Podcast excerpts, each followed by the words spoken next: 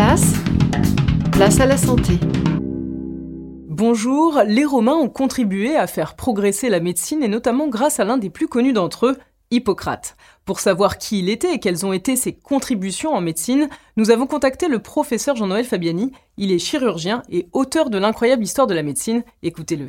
Alors Hippocrate, c'est le père des médecins, tout simplement parce qu'il fait changer la médecine, qui était de la magie jusque-là, sous l'influence des prêtres, elle devient une science d'observation, où on prend des notes, où on observe, et donc elle essaye de devenir une science. Et Hippocrate, c'est ce qu'il a fait, c'est qu'il a demandé que l'on écrive tout, qu'on consigne ça dans le fameux corpus hippocratique de 50 volumes, et c'est vraiment le tournant de la médecine. L'ouvrage du professeur Fabiani, L'incroyable histoire de la médecine, est disponible aux éditions Les Arènes BD. Quant à nos chroniques, vous pouvez bien sûr les retrouver sur notre chaîne YouTube.